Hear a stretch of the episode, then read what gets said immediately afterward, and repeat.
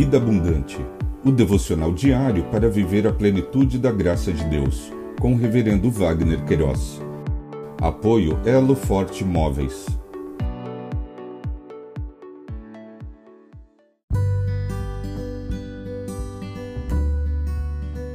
Olá! É um privilégio compartilhar a palavra de Deus. O nosso tema hoje é o perigo de um conhecimento meramente intelectual. Em Mateus capítulo 7, versos 24 a 27, lemos: Todo aquele, pois, que ouve estas minhas palavras e as pratica, será comparado a um homem prudente que construiu a sua casa sobre a rocha. Caiu a chuva, transbordaram os rios, sopraram os ventos e bateram com força contra aquela casa, e ela não desabou, porque tinha sido construída sobre a rocha. E todo aquele que ouve estas minhas palavras e não as pratica, será comparado a um homem insensato que construiu a sua casa sobre a areia.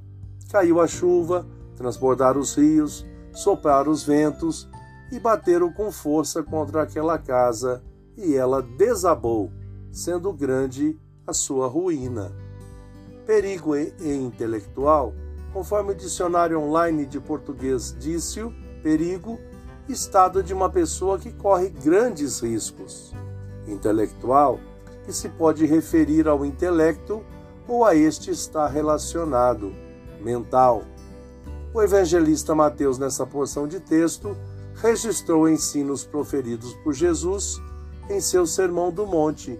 Em questão, falou sobre o perigo de um conhecimento meramente intelectual. Stott comentou sobre a parábola dos construtores ressaltadas por Jesus.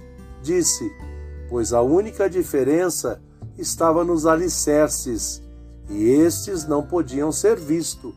Da mesma maneira, os cristãos professos, os genuínos e os espúrios frequentemente se parecem o motivo por que tão frequentemente não podemos diferenciar um do outro é que os alicerces de suas vidas estão ocultas aos nossos olhos.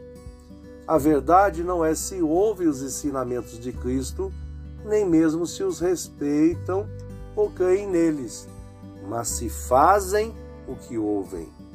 Finalizou Stott. Apenas uma tempestade revelará a verdade. Caso contrário, a tempestade do dia do juízo certamente o fará. Pensamento para o dia.